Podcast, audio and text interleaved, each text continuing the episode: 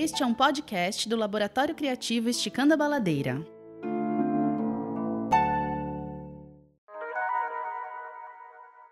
Ruas, lugares de transição, onde caminhar, de onde partir, aonde chegar.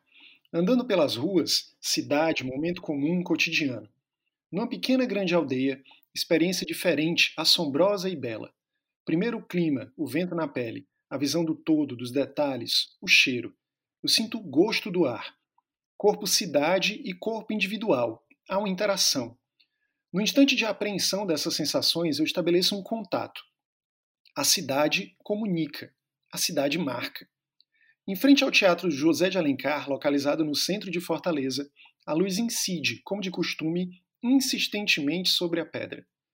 Pedras, em diferentes formas e tamanhos, foram usadas na construção do piso de grande parte das construções públicas da cidade.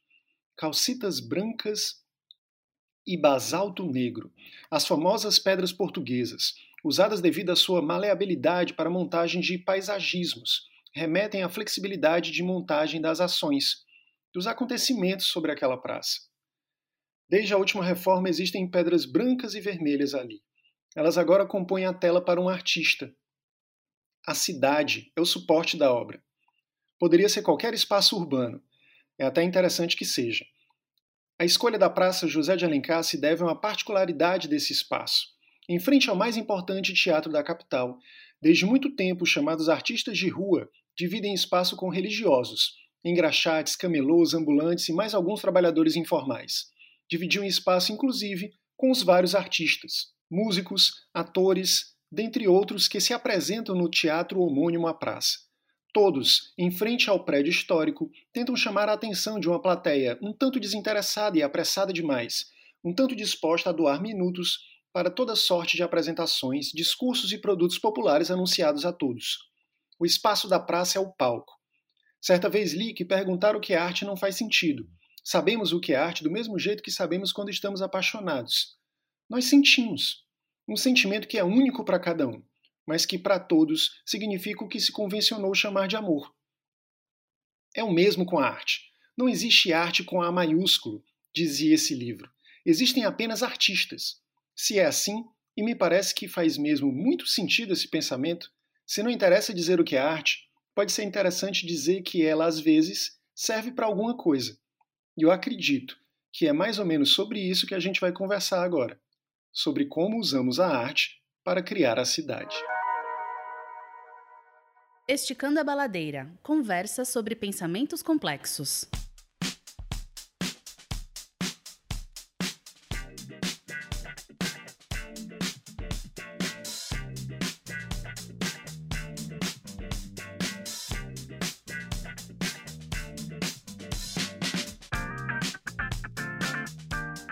Oi, pessoas, tudo bem com vocês? Estamos começando mais um Esticando a Baladeira. Eu sou Eugênia Cabral. Estão aqui comigo os professores Jorge Godoy. Insaité a todos! Leandro Maciel. Olá, pessoas, tudo bem? E Edmilson Miranda Júnior. Meu povo, tudo bem? Espero que sim. Estamos no quarto episódio da temporada especial do Esticando a Baladeira com o apoio da Lei Aldir Blanc, da Secretaria de Cultura de Fortaleza, Secultfor, nós vamos falar sobre cidades criativas em seis programas. Neste quarto episódio, iremos conversar sobre as possibilidades da arte criar a cidade que queremos. E para isso, contamos com a participação do artista, cientista, inventor cearense Narcélio Grude, um verdadeiro apaixonado pela cinética, que explora em suas obras a interação com o ambiente e as pessoas já realizou instalações eólicas na Orla da Praia em Fortaleza, já criou esculturas sonoras que permitiam a interação do público de formas bem inusitadas, além de seus grandes projetos para parques e praças e em seus instrumentos musicais e bicicletas. Bom, a minha história fala de provavelmente a vez em que eu fui mais impactado por pela arte, assim, né? E essa arte especificamente era uma escultura, né? Então, até dentro do, do contexto, assim, né? A Aline e eu tínhamos finalmente conseguido juntar um dinheirinho para visitar a cidade de Monte Verde, que quem não conhece seria o equivalente a, a Guaramiranga, né? É uma grande concorrente de Campos de Jordão, lá para as bandas de São Paulo e Minas Gerais. Mas lá faz frio, né? Essa é a diferença. E, e ali também é, o, é, um local, assim como Guaramiranga, Jericoacoara, onde vários artistas escolhem, né, decidem por, por morar, não sei se pelo clima, enfim, a inspiração que traz. E lá tinha uma artista que fazia brincos, fazia colares e também fazia esculturas, todas elas banhadas a ouro e tudo mais. E era um trabalho muito bonito porque ela conseguia é, fazer algumas formas abstratas, mas que aquela coisa que remete a um corpo humano, mas não remete, aquela coisa que parece ser, mas é outra coisa. Mas todas as obras eram muito fluidas, né? E uma das obras que a gente viu, a gente primeiro vinha a legenda da obra e aí depois aparecia a obra num, num, como se fosse um nicho na parede, né? E quando a gente viu a obra, os dois começaram a chorar imediatamente. A gente não entendeu muito bem o que, o que aconteceu, mas o título da obra era Preconceito. E quando a gente viu a escultura, eram três pessoas, como se elas estivessem em fila indiana, e a de cima, ela era maior e ela colocava as mãos sobre o ombro da próxima, e essa próxima era um pouco menor e colocava as mãos sobre o ombro do próximo, e esse próximo era um pouco menor, né? E ali a gente ficou muito impressionado também até pensando agora, né, que, que, que é porque a gente tinha acabado de passar por uma experiência com constelação familiar e a gente viu aquele peso da, da tradição, né, da, da ancestralidade, de como que determinadas verdades, supostas verdades, né, passadas de pais para filho, de umas pessoas para as outras, tradições para tradições, é, vão tornando aquele fardo mais pesado e diminuindo a próxima geração, né? Acho que ela conseguiu representar muito bem isso numa imagem tão simples. Essa tua experiência ela foi muito potente por uma série de fatores. É, teve o deslocamento, teve a abertura de vocês num lugar diferente, teve a, rela a relação com a artista e depois teve a relação com a obra e o significado que ela tem. Então é um conjunto muito potente de significados que combinados proporcionaram esse envolvimento, esse sentimento de vocês. É, eu acho que tu tá falando aí de uma relação que muitas vezes a gente acaba esquecendo quando pensa em, em, artistas, no que os artistas fazem, né? Que é a participação do público, da pessoa que, que entra em contato com aquela obra. Que é mais ou menos isso que o artista quer, né? Se expressar. E o modo como as pessoas se expressam muitas vezes é, é tão criativo quanto a, a, própria obra de arte. Eu acho que essa história do Jorge mostra isso claramente. Eu sempre disse que o Jorge é artista, né? Mas ele teme dizer que é designer. Não sou tão artista quanto você, Ed, mas vou tentando, né? Mas, mas, o que eu acho, assim, que, que a gente ainda vai conversar muito por aqui, mas é que tem algumas agonias que a gente sente que a gente nem sabe muito bem de onde vem nem o que é, né? E aí a gente precisa de um artista para botar isso na tua cara e de repente você fala: "Caraca, ele sabe. Ele sabe o que eu sinto e não consigo dizer", né? Ele também sabe sobre esse nó que eu carrego aqui, né? Esse embrulho no estômago às vezes, ou até essa alegria, enfim, essa sensação, né? Parece que é coisa só tua e de repente você se reconhece numa coisa que não foi você que fez. Então é, é muito poderoso isso, né? Gostamos de pensar que, assim como um publicitário possui um briefing e o design um problema, o artista possui um incômodo, algo que inicia o seu processo criativo e o motiva a criar. Por isso, perguntamos ao Narcélio se, de alguma forma, ele também seria motivado por esses incômodos. Além disso, perguntamos quais seriam as questões que fazem a arte ser do jeito que ela é. Vamos ouvir o que ele respondeu. São diversas as questões que motivam, que me impulsionam a, na criação do que faço, né? Então vem desse incômodo também, né? Das coisas que, que me tocam e que se movimentam dentro de mim, que a partir desse processo é, de passar por mim, né? O que é que elas se transformam. E a partir daí também os meus desejos, né? O desejo de se comunicar, o desejo de tocar, de ser tocado, né? E são coisas que surgem do, do cotidiano também, né? Tanto dessas motivações do dia a dia, né? Do, do estar vivo e aí nesse estar vivo, nesse processo, é, coisas surgem, né? De um olhar, de uma música, de uma palavra, de uma ação, de, de uma folha que cai, enfim. É, mas o que faz o meu trabalho ser do jeito que é, na realidade, é uma experiência, né? É um título, experiência talvez mais científico, mas é assim que eu encaro, né? Assim, esse processo criativo, ele está presente quase que 24 horas, né? Porque às vezes é até uma tormenta, mas é algo que está sempre latente, né? E, e, e ele é muito dessa questão de de estar tá mexendo, né? De estar tá trabalhando, de estar tá, é o processo que faz essa essa o trabalho surgir. E quando eu falo que é uma experiência, é uma experimentação, vem muito de dessa liberdade, né, que, que para mim é muito importante no sentido de eu poder estar tá caminhando em diversas linguagens e podendo estar tá desenvolvendo, sabe, assim, é, é, um processo. O trabalho em si é um processo, né? E aí sim, também recebo briefing como publicitário, também vem problemas que nem os designers, né?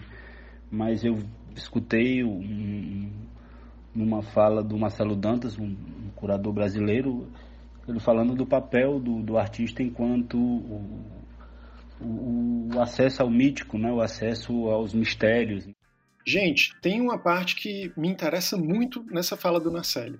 É quando ele fala sobre o, de onde vem o processo criativo dele, né? Eu acho que ele fala um pouco sobre as próprias motivações. E aí eu percebo no Narcélio o tipo de artista que é um dos artistas que mais me interessa, assim que é o artista indignado. É, eu não estou aqui para dizer o que é arte ou quem são realmente artistas ou não, não é isso. Mas essa indignação eu acho que é o que realmente constrói. E é onde eu vejo é, aquelas pessoas, os artistas que eu conheço, que encaram a arte mesmo como, como a própria vida, assim, elas respiram arte é gente que está sempre é, irrequieta, é gente que está tão incomodada com a mesmice, com as coisas do jeito que elas são, que eles que eles estão sempre querendo buscar o um novo, inventar um novo, criar uma coisa diferente. E mais do que isso, o Nacelle é mesmo um cara, como eu disse, indignado, porque parece que a questão da, da, das injustiças mexem muito com ele e ele deixa isso claro nas produções por mais que muitas vezes elas, elas até pareçam abstratas, mas essa indignação está muito presente no trabalho dele, eu acho. É, e eu acho também que ele tem essa característica de. Que, que nem ele fala bem no finalzinho desse áudio dele, de querer estar tá sempre evocando o, o inefável, o mítico, mas não necessariamente o místico, mas essas relações que a gente tem com aquilo que a gente não explica muito bem, mas sente, né? Isso, e é nessa questão do sensível que eu acho que, que a gente pode pensar a arte que o Nacélio, o Nacélio chama atenção, que é, é estar conectado né, com o mundo, sensível ao mundo, sentindo o mundo. E isso tem a ver com, com esse processo que, de latência, né, que ele chama atenção aquilo está latente, aquilo está aquilo tá presente no, no momento do trabalho, né, no processo do trabalho.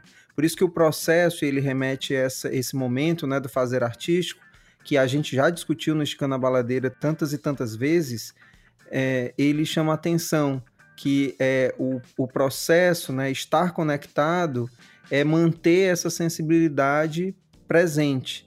E o processo criativo, né, o processo de trabalho, é um ambiente riquíssimo para desenvolver essa sensibilidade, para desenvolver essa capacidade de é, se conectar com, com o místico, né? Ele usou essa palavra, mas a gente poderia substituir como o sensível, né? Sentir o mundo e, e produzir a partir disso. Nós tínhamos acabado de chegar em Lisboa para ficar um ano fazendo mestrado. Estávamos morando em um hotel, procurando apartamento. A gente estava 10 dias na cidade. E, além de tudo, tinha rolado uma briga de casal naquele dia. Né? Tarde no quarto, os dois chateados. Eu comecei a mexer nas cortinas porque eu cismei que deveria ter uma janela em uma das paredes do quarto. E tinha. E de lá eu descobri que a quadra do hotel, por dentro, era um espaço aberto. que servia de estacionamento, e fiquei com aquela curiosidade: como é que os carros entram aí? O quarteirão todo, é como se todos os quintais fossem coletivo. Desci e fui explorar. O espaço realmente funcionava como quintal coletivo. Eram pessoas brincando, crianças correndo, carros estacionados. E como eu fui andando até achar a entrada dos carros, eu vi que as quadras, esse espaço interno das quadras, eram interligados por ruazinhas. E eis que na quadra vizinha eu descobri um jardim. Tinha uma placa lá no jardim, era Jardim Jornalista Fernando Peça. E eu, obviamente, pensei, é meu, porque esse é um jardim do jornalista, estou automaticamente contemplada.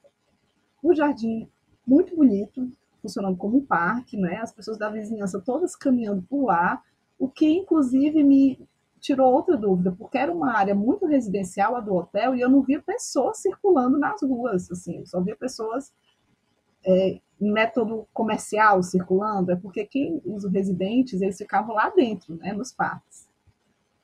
No fim desse parque tem um conjunto de estátuas de cobre chamado A Família. Elas são perfeitas. Essas estátuas são do escultor angolano Jorge Melício. Elas estão lá desde 2001. São três estátuas. Uma é uma mulher sentada, assim, com uma roupa de anos 20, olhando para o parque. Em outra tem um menino segurando um pássaro na mão, perto.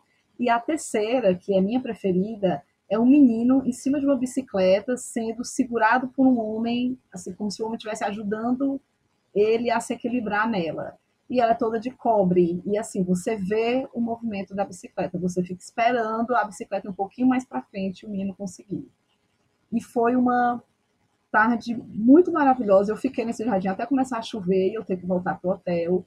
E durante o ano que eu passei naquela cidade que não era a minha, eu acho que me deu muito dessa dessa desse sentimento de que quando a coisa estava muito ruim, eu pensava, porque eu não estou enxergando a, a, a, entrada certa. Aqui pode ter um jardim dentro dessa quadra com esculturas a céu aberto, que vão ser a coisa mais linda que eu vou ver no dia.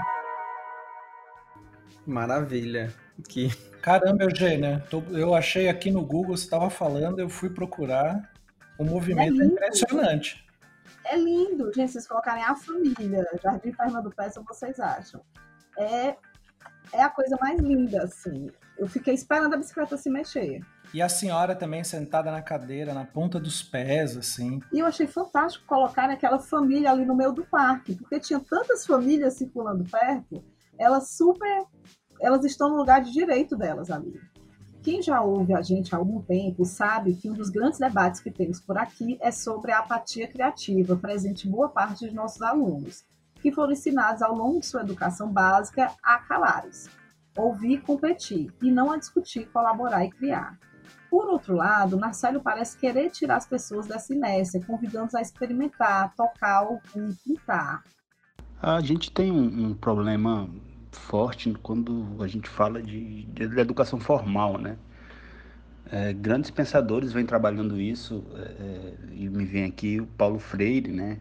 que foi a pessoa que desenvolveu a, a pedagogia do oprimido, né, e, e, da importância que ele puxou para a pedagogia da questão da vivência, né, da questão de levar para o ensino o que se vive, né, e, e, isso facilitar a questão do aprendizado. Eu acho que a gente precisa, né, de um movimento é, é, dentro da pedagogia de renovação e isso já existe há muito tempo, né, enfim é, é, é, vem mudando a passos lentos, mas vem mudando. Grandes é, pedagogos vêm desenvolvendo outras formas de ensino, outras formas de, de, de experimentar, inclusive é, de forma híbrida, com arte, com tecnologia, né, com diversas linguagens que, que são se retroalimentam, né? Então mesmo tendo um, certo é, é, algum dificuldade, alguma dificuldade quando a gente pensa na maneira do ensino, né, na maneira que, que, que a juventude, que os novos artistas, os novos designers, os novos publicitários vêm.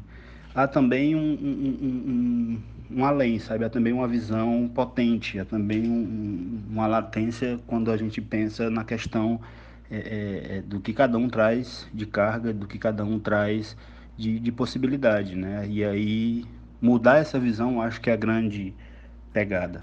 Gente, eu achei fantástico a apropriação dele da pedagogia do oprimido. Sim. Não é incrível isso? Eu, eu, eu acho que para a gente é, é, muito especial, né? Ouvir o artista trazer a questão da pedagogia do oprimido. Somos todos professores. Mas mostra como isso que o Leandro estava falando agora há pouco, né? A sensibilidade artística do Narcélio está muito ligada à sensibilidade social, né? A, a, é literalmente a pessoa que está conectada com o seu tempo.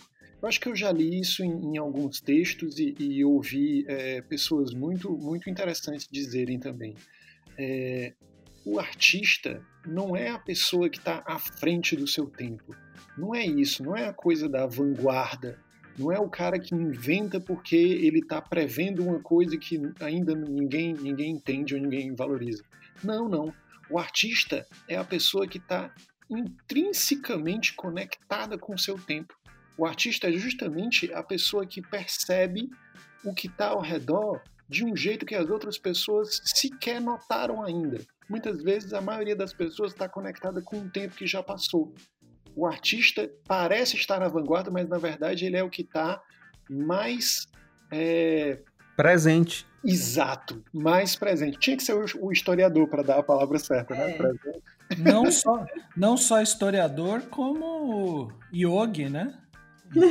também tem essa é, a qualidade de presença. Sim, eu acho que tem a ver. O Nacélio acaba misturando essas questões do místico e traz essa, essa postura social que está muito imbricada. Né? Quando a gente fala de educação, a gente está falando, sim, de, de, de uma construção da sociedade, né? uma sociedade que, sei lá, que vale a pena a gente estar tá presente. É, e o que eu acho interessante também é que eu vejo muito na fala dele, inclusive nas próximas, que é uma. Como é que eu posso dizer? Nós, enquanto professores, a gente está sempre tentando se apoiar, muitas vezes, em, em autores, em metodologias, e, e a gente discute muito, a gente reclama muito, mas muitas vezes a gente não parte para fazer aquilo que a gente acha que tem que ser feito, sabe? Porque a gente está preocupado com algumas autorizações, né? A autorização da coordenação, a gente está preocupado com, com o modo de ser da faculdade, a maneira, a postura dela e tantas outras coisas. Será que os alunos vão entender? Será que isso não vai dar problema? E eu fico muito feliz de ver que tem pessoas que simplesmente nem tomam conhecimento disso elas simplesmente passam por cima de todas essas dúvidas, vão lá e fazem, né? E talvez isso seja uma das grandes inspirações aí. Um, um artista, inventor, né, escultor, que muitas vezes também atua como designer sem nem mesmo dizer para os outros que faz, ele está fazendo, está produzindo e talvez seja ainda mais efetivo do que do que as nossas reclamações e indignações, né? Mas eu acho que isso é muito do artista também. Para mim, o artista é essa pessoa que ele está aberto a enxergar os padrões que a gente perde.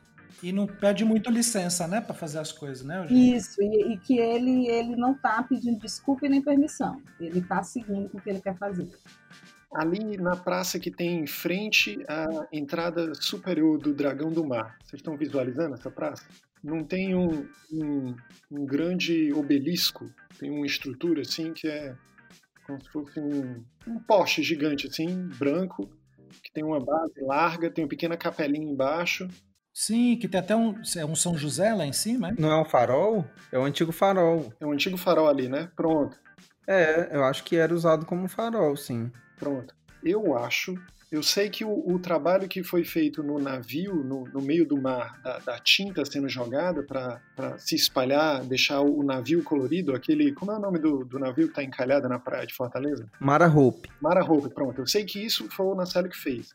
Mas esse, esse, esse obelisco lá na, na praça, esse antigo farol, eu lembro de estar tá chegando ali para fazer alguma coisa no Dragão do Mar e ver.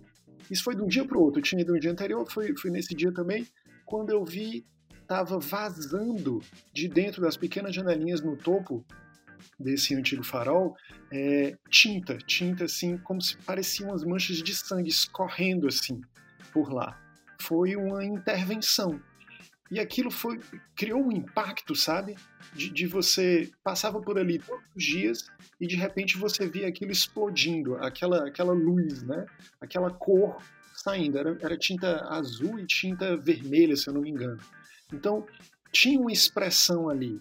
O que, que ele queria dizer com aquilo? Não sei, não importa, mas aquilo me, me, me impactou, me fez pensar por que, que a pessoa se deu o trabalho de entrar ali e fazer tudo isso e me deslocou, me tirou do que eu estava fazendo naquele momento para tentar, é, assim, inconscientemente perceber por que, que aquilo estava tão diferente do que eu tinha visto antes, sabe?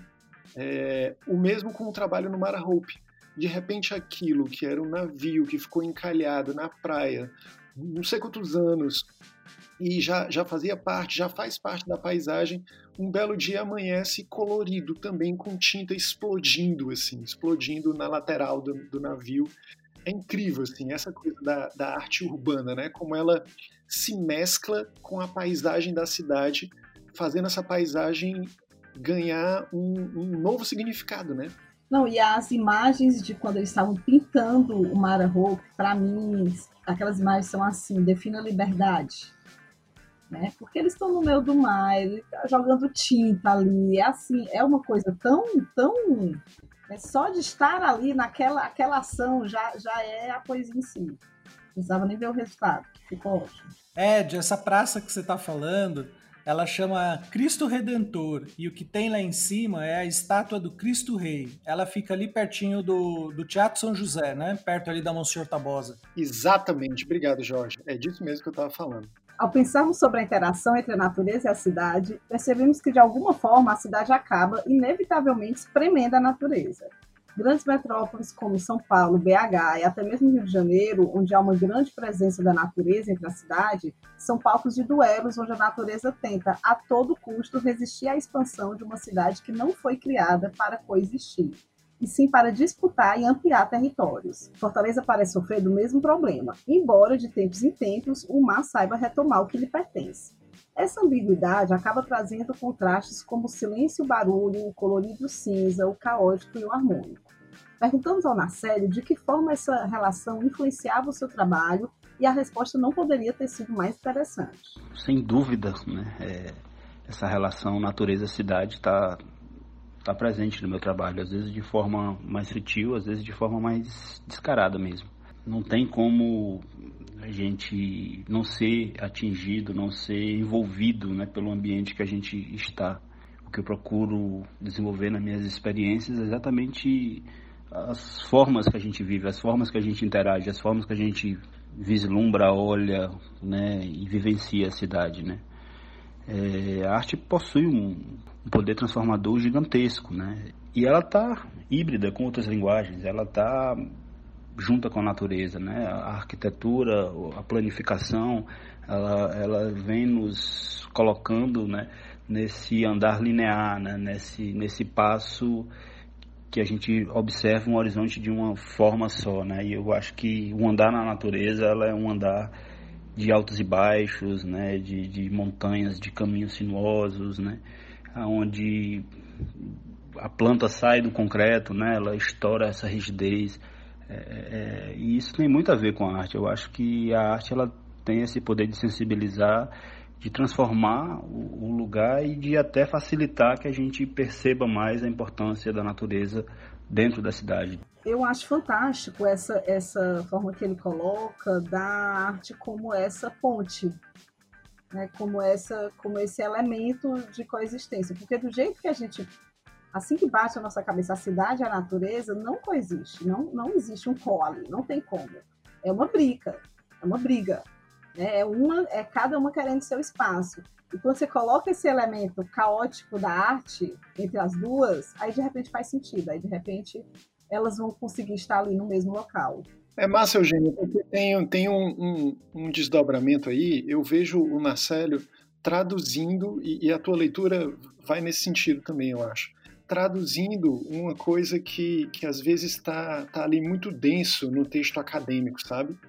É, quando quando eu, eu, eu, li a respeito de, de modernidade e, e, da dicotomia entre natureza e cultura, enfim, tem vários autores que trabalham essa questão. É, a gente, inclusive, conversou sobre isso é, num dos programas da, da nossa terceira temporada.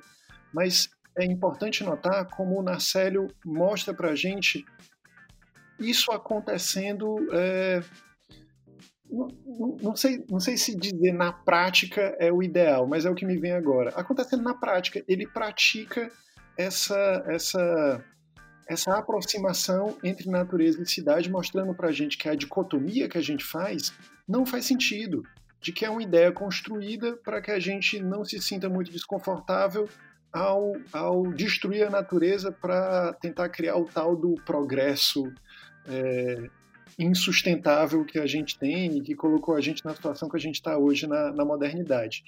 Mas, enfim, sem querer ser muito denso nesse assunto, é importante perceber como ele acaba atravessando todas essas questões simplesmente expressando o, o que ele considera importante expressar. Eu acho que o, o, é um dos papéis mais importantes do artista esse, é, é traduzir mesmo o, o, que está rolando, né? O, o, tempo como ele é, o, clima e a situação do que está em volta dele. Eu acho isso muito massa. O, o que deu para perceber também é que parece que ele tem uma visão de que de que a arte ela tem uma função aí de, de ser uma espécie de um, de um disjuntor, né? Que dispara, que estoura é, para para conseguir mostrar que tem algo que está muito em excesso, sabe? Então tem um problema aqui que está muito evidente e eu vou e eu tenho que alertar sobre isso. Então ela tem esse valor de ruptura ao mesmo tempo, ela também age como bálsamo, né? Então, como se ela fosse esse remédio social que pode também aliviar um pouco essas mazelas do desse tal progresso desenfreado, né? Parece que a arte ela tenta puxar um pouquinho de volta pro cantinho assim e falar tudo bem, mas não é só isso, não é só isso, porque só falar não adianta, né? É, Talvez por isso a arte seja tão temida por políticos e, né, por pessoas que estão muito preocupadas com dinheiro, né? Porque ela faz as pessoas pularem a etapa de pensar racionalmente e para sentir. Na hora que você sente de verdade, você percebe que tem uma, uma verdade ali. E é legal como o Natália bate de frente, né? Ele, ele é o tipo do artista sem frescura, eu diria eu, eu acho que quando eu falei do artista indignado é um pouco isso. Ele tem uma poesia, ele mostra a poesia, mas antes disso ele mostra um, é, é não sei se é agressividade, mas ele é muito direto, ele é muito pronto, objetivo. Até na fala dele a gente percebe isso. Ele é, ele é direto e objetivo. E, e, as ações dele também normalmente são diretas e objetivas. E elas tocam muito diretamente pontos muito importantes da, da, nossa, da nossa cidade, né? E do mundo também, eu acho. A minha história é maravilhosa. É, eu estava andando pelo centro da cidade, que era um dos maiores prazeres que eu tinha antes da pandemia, e eu estava na região ali do Mercado Central, né, ao lado da Catedral de Fortaleza, na calçada do 10 Batalhão Militar. Tem uma parada de ônibus e eu estava naquela calçada, que é de frente para o Mercado Central. E na ocasião, dois artistas urbanos, a Teresa de Quinta e o Robésio, que compõem o Ácido, que é um, né, um coletivo de, de artistas urbanos, eles estavam pintando um mural gigantesco na caixa d'água, se eu não me engano, do Mercado Central, e eles estavam fazendo aquilo durante o dia também, né? Parte do dia eles dedicavam a essa pintura. E passando por essa calçada e passando por essa parada de ônibus, é, eu ouvi de duas senhoras a seguinte, a seguinte frase. Uma virou para outra e disse: "Tá vendo aquilo dali? Isso é que é arte." E eu achei esse, eu achei esse comentário maravilhoso em muitos sentidos, porque ele, ele se conecta com tudo aquilo que de fato a arte urbana se propõe, que é a acessibilidade, que é estar visível né, mostrar, deixar visível a arte para as pessoas. E, e, a arte urbana ela tem, ela tem um elemento que eu acho que é dos mais potentes, que é a consciência de que a arte produzida na cidade, né, disponível a todo mundo na parede, ela é perecível. Então ela deve ser aproveitada, né? ela deve ser é, consumida, digamos assim, enquanto ela está viva, enquanto ela está ali, presente. E o comentário das senhoras me fez perceber esse valor, né? a importância da arte urbana para conectar com as pessoas que passam pela cidade e que muitas vezes não têm acesso a outras instituições, por mais importantes que elas sejam, mas instituições que é, privam acesso das pessoas a, ao conteúdo artístico. Então essa história para mim é maravilhosa porque representa tudo isso. Sabe, é, o, como a gente trabalhava, eu trabalhava ali perto do centro de eventos, quando eles começaram no Festival Concreto a fazer aquela aquela obra do espeto que ela envolve o centro de eventos de Fortaleza. É maravilhosa aquela obra. É maravilhosa. E a gente viu começarem, né? Assim, e, e a gente acompanhou por vários, vários, vários dias. Então, de vez em quando, eu fazia uma história e dizia: olha, gente, o quadro tá pronto. Nossa, o que, é que vai ser esse quadro? E eu ia fazendo. E aí, em determinado momento, eu parei, porque, enfim, né? A vida me engoliu de alguma forma, eu parei. E aí eu tava, eu encontrei com um primo meu, eu viajei, encontrei com um primo meu em São Paulo, e a gente sentou numa mesa de bar para colocar o papo em dia. E o Bruno olhou para mim e disse: Prima, pelo amor de Deus, você tem uma foto daquela aquela obra que estavam fazendo perto do seu trabalho, porque você parou e eu tô doido para saber o fim. Maravilhoso. Então, assim, ele ficou acompanhando e eu disse assim, Bruno, assim que eu voltar eu vou fazer só para você, para dizer, olha, Bruno, olha como ficou. E aí eu fiz, mostrando todo o quadro como ficou. Porque a arte urbana é isso, né? Envolve a gente. Ela interrompe o nosso dia. E é muito bom tu ter citado o Festival Concreto. O Nacélio Grude é um dos idealizadores do, do, do, Concreto, que é esse festival de arte urbana que acontece em Fortaleza e que tem difundido né, a arte é, de, em murais pela cidade inteira, tanto no, nas regiões centrais quanto na periferia. E que tem trazido artistas de fora do, da cidade também para colocar o seu olhar aqui, né? E tem, tem feito diferença, assim. A cidade parece diferente desde que o festival começou. E é, é muito mais. Muito mais colorida, muito mais linda. Há uma certa magia na sinestesia, não acham? Reconhecer relações entre sons, cores, formas, sabores parece ser tarefa para pessoas mais sensíveis ao mundo que as rodeiam. Ao mesmo tempo, a cidade entrega tudo isso com suas buzinas, fuligens, luzes e vozes para qualquer pessoa que esteja passeando por suas ruas. Muitas das obras de Marcelo nos convidam à interação e à produção de sentido.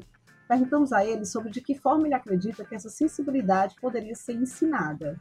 A natureza ela vem nos ensinando, nos mostrando, né, e de como ela está interligada, né, de como o inseto é, poliniza a flor, que a partir dessa flor gera o fruto, se não houver essa polinização e desse fruto, né, que, que sai as sementes que geram outras frutas, outras árvores, né? Enfim, e de como todas as outras árvores estão interligadas, uma que faz sombra para a outra, que gera matéria orgânica, enfim. É, a natureza ela já traz essa, esse, essa questão de sensibilizar, né? Do, desse ponto bem básico até, né? Acho que é, desenvolver a nossa sensibilidade é uma das missões né, da gente desenvolver a nossa humanidade, né? Somos seres humanos, então é, claro, de alguma forma isso está é, é tá dentro do meu trabalho, né? Porque esse é um trabalho que onde eu, é o que eu vivo, é o que eu busco, é o que e para mim a, a, interação das pessoas, né? É, conseguir fazer esse link de lugar, de pessoas, né? De pensamentos, de emoções, de sentimentos, de sentimentos, de, de visões de mundo, né? Algo que que é bem é, é caro. Olha, eu acho que agora o Nasser foi bem poético mesmo, né? Você percebe na fala dele que ele viaja nos próprios pensamentos. Eu acho que essa proposta da gente perguntar sobre a, a própria sensibilidade é, é, é, interessante como, como isso faz com que ele se conecte com isso, né? Não sei, vocês sentiram isso também? Vocês perceberam isso na fala dele? Ah, eu acho, Ed. É, é muito legal porque quando você vê ele respondendo, você entende inclusive do próprio processo dele, né? Porque parece que você ganhou um, um ticket lá, um ingresso pro, pro grande show do, né? Tipo, quero ser John Malkovich, é um minutinho na cabeça do Marcelo, né? Dá para perceber como é que as ideias se conectam e, e essa preocupação que ele tem em, em a, além de não negar o sentir, ele, ele, ele não se importa muito, pelo menos, né? Aqui, aqui pelo que a gente consegue perceber, em querer categorizar essas coisas, né? Então essa relação de que tudo que tudo está conectado, cada coisa com o seu cada qual tem, né? É essa questão da sinestesia que a gente estava é, querendo conversar um pouco de como é que pode a gente de forma racional conseguir conectar cor a sentimentos, cores, a sabores. A gente não consegue. Mas a partir do momento que a gente começa a, a olhar para dentro de nós, a gente encontra essas relações. Eu acho que, que foi muito disso que ele estava querendo falar. Dentro de nós, a gente encontra conexões com o próprio mundo, né? As obras de Grude que tiveram maior impacto na mídia foram instaladas em pontos turísticos e zonas mais próximas à beira-mar da cidade. Ao mesmo tempo, vemos o seu trabalho pelas ruas e paredes das periferias e do centro da cidade. Sabemos bem que os principais equipamentos culturais estão próximos ao mar, da mesma forma que reconhecemos a criatividade das e nas periferias. Será que existe alguma diferença de fazer arte na periferia e fazer arte em pontos turísticos? A diferença que, que pode haver é a forma do acesso, né? Assim, a gente tem na, na parte mais turística, na parte mais cultural da cidade, um acesso maior a equipamentos, a museus, há meios que possibilitam né, um, uma interação do público com esses equipamentos, né, e que permite aí, através desse acesso, é, uma série de desdobramentos. É, na periferia, a, a, criatividade é algo que está dentro das pessoas, né, é intrínseca ela é, é, desenvolvida no dia a dia por necessidade, né? É diferente de algumas criatividades que se desenvolvem por ego, por, por força, né? De vontade própria. A criatividade na periferia ela é bem mais natural. Não que não possa ser também em outros lugares, né? Que também existe naturalidade, claro. Mas na periferia ela nasce uma necessidade. Então você a partir do, do que não tem, você começa a inventar coisas para suprir e resolver questões, problemas de, de vivência, né? de estrutura, de, de, de imobiliário, de tudo. Né? Eu não penso muito quando eu estou desenvolvendo que é para um ou para outro. Na verdade, está tudo dentro do mesmo balaio, né? Está tudo dentro do que é cidade. Mas hoje eu confesso que a periferia ela tem um, me cativado bastante, né? Tanto da forma que ela recebe, como também a forma que ela é, é, se desenvolve a partir disso, né? Meu olhar está cada vez mais é, me levando para a perifa. Eu acho que casa muito com o que a gente falou no, na, no programa passado, né? O que o, o Preto Zezé trouxe. Não há esse pensamento reflexivo, acadêmico antes das coisas, mas a ação. Está aqui um problema e vamos seguir para a ação, né? Vamos seguir para a solução. A esse, a essa, a esse fazer na periferia. Pois é, tem um, tem um recorte muito, muito massa aí da fala que a gente pode fazer do, do Narcélio. Ele diz que há a criatividade que se desenvolve por necessidade e a criatividade que se desenvolve pelo ego, né? Eu, eu, acho, eu acho muito importante esse destaque que ele faz. Eu acho que intitula um pouco do que a gente conversou mesmo com, é, com, com o Preto Zezé, né? Sobre, sobre as falas do Preto Zezé. Essa, essa pulsão criativa que é, que é humano, né? Acho que criatividade é algo que a gente desenvolve na cozinha, é, enquanto está fazendo o almoço, é algo que a gente desenvolve é, enquanto está se exercitando e não só trabalhando, né? A gente está o tempo todo sendo puxado para ser mais criativo. E eu acho que a gente se sente mais vivo quando, quando se conecta com essa nossa criatividade, que é quase natural, né? É massa perceber no finalzinho da fala dele, quando ele diz que o olhar dele está levando ele cada vez mais para a periferia, assim. E, e, é bacana, porque não é que ele está procurando olhar mais para lá, é que por procurar olhar para a cidade e refletir sobre ela e se expressar artisticamente, isso acaba levando ele para a periferia. É, é poético também, é muito bonito, eu acho. É, essa questão da arte ser inerente ao humano, tem uma, tem uma frase que meu avô dizia que era quando ele observava alguma coisa muito surpreendente, ele dizia: Não falta mais inventar nada, o mundo vai acabar. E aí, ele, e aí ele relacionava a criação à existência humana. Eu achava, eu, ach, eu sempre achei essa frase maravilhosa porque ele conecta essas duas dimensões, né? Nós, nós estamos vivos, portanto, criamos. É isso. E a gente está vivo para criar algo. Se a gente já criou tudo, então pronto, não tem mais Isso. Se, se, se chegamos ao final, não, não tem razão de ser. Eu acho sempre. E eu, eu lembrei muito dessa frase quando o Nacélio falou dessa conexão né, que nós temos e é quase natural, né? É, e, e acho muito interessante. Então quer dizer então que teu avô, ele lia Nietzsche, né, Leandro? É, né? Porque né? No se sertão, Deus criou tudo, no, ele não tem mais, mais, mais o que fazer, então ele tá morto. No sertão dos Inhamuns, é, poderíamos dizer que sim. Ele é um Nietzsche do sertão. Eu acho que vale a pena contar um, uma história aqui a respeito da, da relação entre três pontos que foram muito importantes para minha vida. É, a arte, a cidade e a minha educação. Eu, eu acho que até hoje eu estou muito envolvido com esses três temas porque eles fizeram parte do momento em que eu, mais ou menos ali, descobri uma coisa que, que era o que eu queria fazer, assim, era o que me fazia sentir vivo, sabe?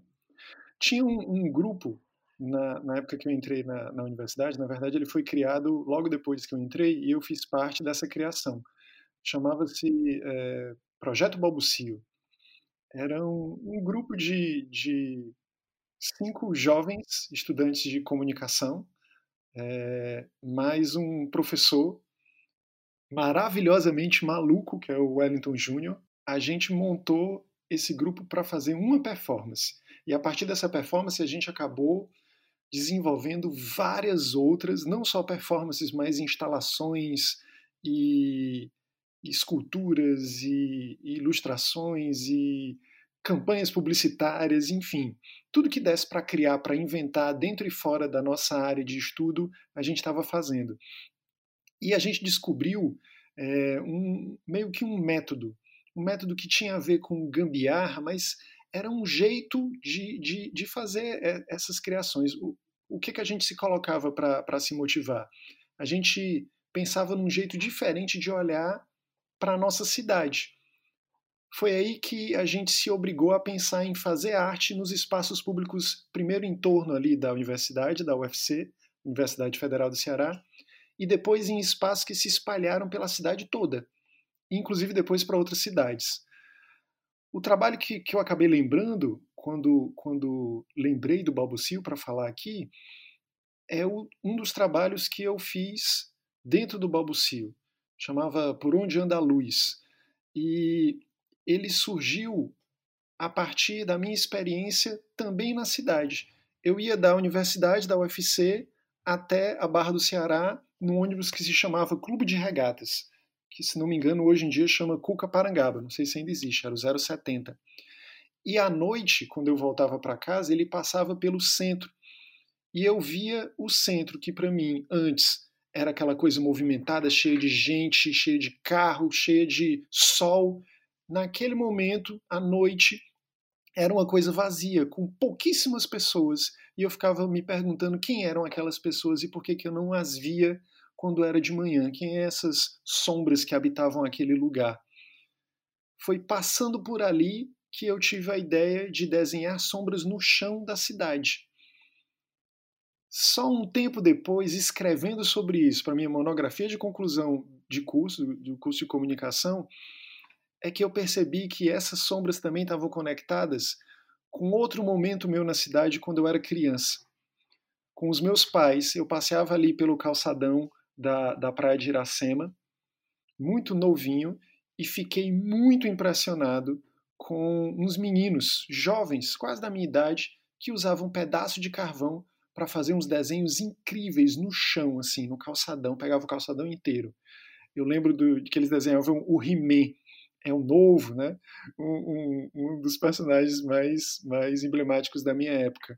E várias outras personagens que me chamavam muita atenção, com carvão, aquelas sombras enormes espalhadas pela pedra e que depois iam ser apagadas com o passar do, do, do movimento das pessoas por ali, mas que naquele momento contavam uma história naquele chão. Eu usei essa ideia quase que inconscientemente, e a partir dessa minha interação com a cidade, eu acabei pensando num trabalho artístico, um trabalho que fez parte da história do Babucio, mas muito da minha história também. Um trabalho que acabou indo para a Praça José de Alencar lá em 2008 e serviu como como meu objeto de estudo para eu me formar, inclusive, no curso de comunicação da UFC. É isso. Eu acho que a articidade tem tudo a ver porque foi assim que, que eu aprendi a fazer arte. Por fim, perguntamos ao Grude aquilo que nós estamos perguntando a todos os nossos convidados. Você acredita que Fortaleza já seja uma cidade criativa ou ainda irá se transformar em uma? O que falta para que nossa cidade, de fato, possa ser não apenas chancelada, mas percebida como uma cidade criativa?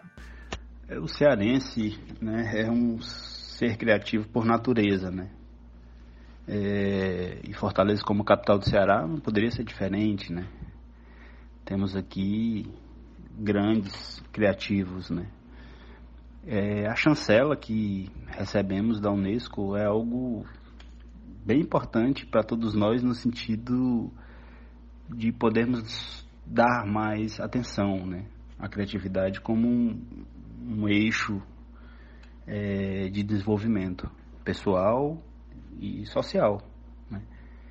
É, Fortaleza tem muitos criativos, né? Fortaleza tem algumas é, ações coletivas é, é, é, de desenvolvimento de criatividade, mas a chancela da Unesco, para mim, ela ainda está muito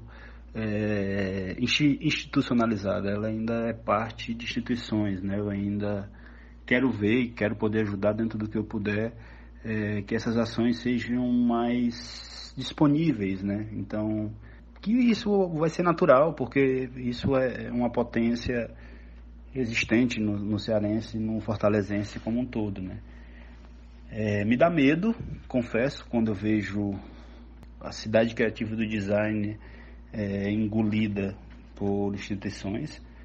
Por outro lado, sei que dá importância dessas instituições para que as coisas aconteçam, mas tenho mais força e mais esperança que, que, a, que a criatividade ela não consegue ser presa nessas caixinhas, né? Que ela pode é, é, se, se desenvolver, ela vai se desenvolver é, bem mais do que essas instituições mexem com ela, né? Enfim.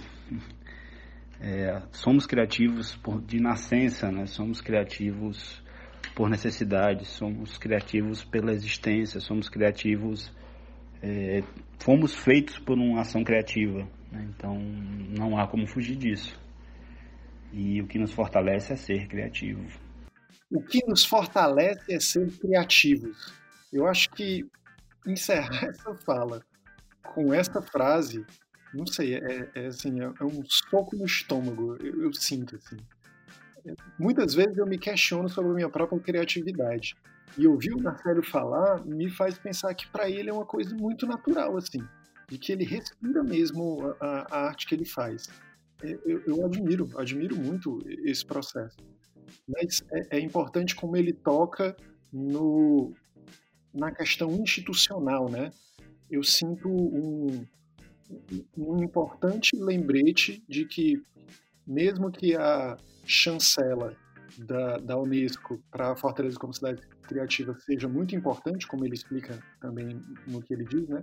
seja muito importante para dar um passo em direção a uma mudança significativa, ao mesmo tempo esse vínculo com, com o institucional é, é algo que precisa ser, ser bem. Ser, não é vigiado, mas a gente tem que estar atento para não deixar que, que, o institucional se sobreponha à, à realidade, né? Assim, a, a, vida como ela é, a vida na cidade e ao que realmente importa e o que realmente é criativo na cidade, né?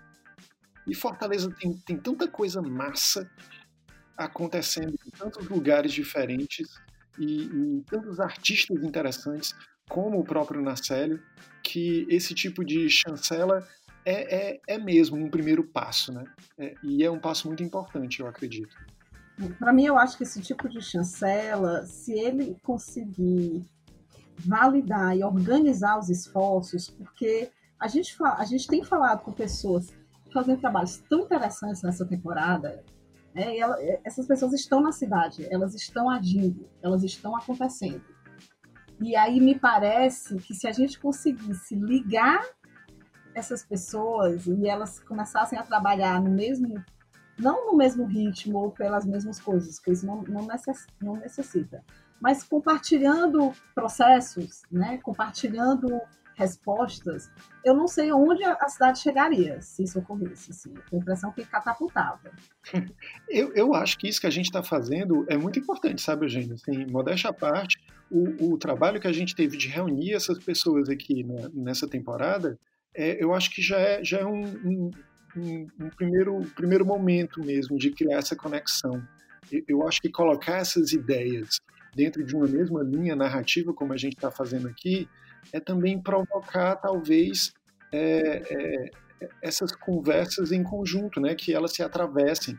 À, à, medida que a gente foi gravando aqui, eu fui percebendo mesmo que, que tem tudo a ver, que, arte e cidade estão conectadas, que, que o, o, jeito como a gente é, age na cidade e essa chancela da Unesco tem, tem muito a ver com os vários os vários jeitos de ser de Fortaleza, né? Eu acho essa fala do, do Nacélio, assim, ela é cirúrgica, né? E justamente pelas palavras-chave que eu, que eu reconheço ali, né? Uma das que eu compartilho é o medo, né? Mas não o medo. É estranho, porque a gente está aqui fazendo uma temporada para celebrar essa chancela.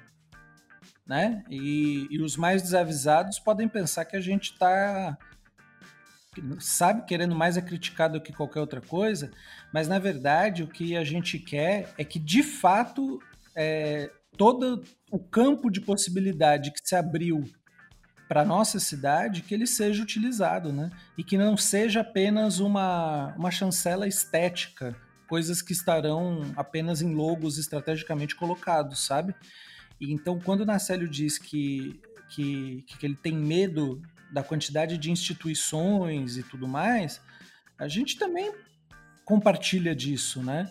Mas ao mesmo tempo a gente pensa de que forma que o poder público poderia instaurar esses equipamentos é, criativos sem utilizar das instituições, né? E, e a gente está nessa temporada buscando essas respostas também, né?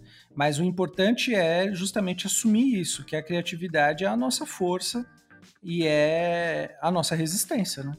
E portanto, estamos aí. E vamos que vamos, que estamos aí. Você ouviu o artista, cientista e inventor nos contar como a cidade e a criatividade impactaram na profissão e na vida dele. E você? Tem alguma história sobre como a arte em Fortaleza te sensibilizou? Comentem, opinem, nos digam o que pensam no post no Instagram, arroba Esticando a Baladeira, ou no site esticandabaladeira.com.br. Lembrando que as datas dos eventos desta temporada também estão anunciados lá. Você já sabe, no nosso site tem podcasts, artigos, vídeos e a Bibliotecando, a biblioteca com as referências e indicações do Esticando. Comprando pelos links da biblioteca, você nos ajuda a manter o projeto de Esticando a Baladeira. É só procurar esticandabaladeira.com.br barra bibliotecando ou clicando no link do post direto no site. Este foi o quarto programa da temporada em especial sobre Fortaleza e criatividade. Nosso muito obrigado ao Nacélio e a vocês que ouviram até aqui. No próximo programa, falaremos sobre a cidade e as pessoas. Obrigada pela companhia. Jorge? É isso aí, gente. Insaitei a todos. Muito obrigado aí por mais esse programa incrível. Muito obrigado ao Narcélio aí pela disponibilidade e pelas inspirações. E sigamos. Vamos que vamos. Leandro. Olá, pessoal. Muito bom essa conversa. E para quem está atordoado com a velocidade da cidade, lembre-se que só a mudança é permanente. Ed. Olha, eu quero agradecer por mais essa oportunidade maravilhosa de conversar sobre Fortaleza. Falar sobre Fortaleza, arte e cidade junto, aquece meu coração. Obrigado por isso, Narcélio. Narcélio, eu quero inclusive te dizer, tamo junto. E pessoal, adeus e obrigado pelos peixes. Gente, eu já tô ficando com saudade dessa temporada. Até o próximo programa. Celebrem os pássaros.